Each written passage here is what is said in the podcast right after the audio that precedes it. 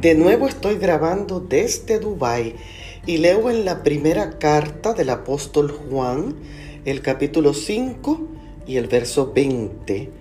Pero también sabemos que el Hijo de Dios ha venido y nos ha dado entendimiento para conocer al que es verdadero.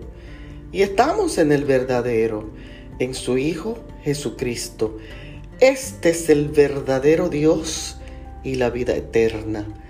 Para el antiguo Egipto, en la época de las dinastías faraónicas, el concepto de la vida más allá de la muerte era sumamente importante, tanto que la primera obra que cada nuevo faraón emprendía inmediatamente después de subir al trono era su mausoleo funerario, el cual tomaba décadas en construirse por lo detallado de su diseño y su decoración.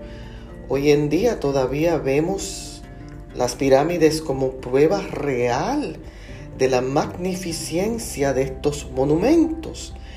Todo esto, según ellos, los preparaba para un encuentro con sus dioses, los cuales los recibían para darles una vida de eterno lujo y de felicidad.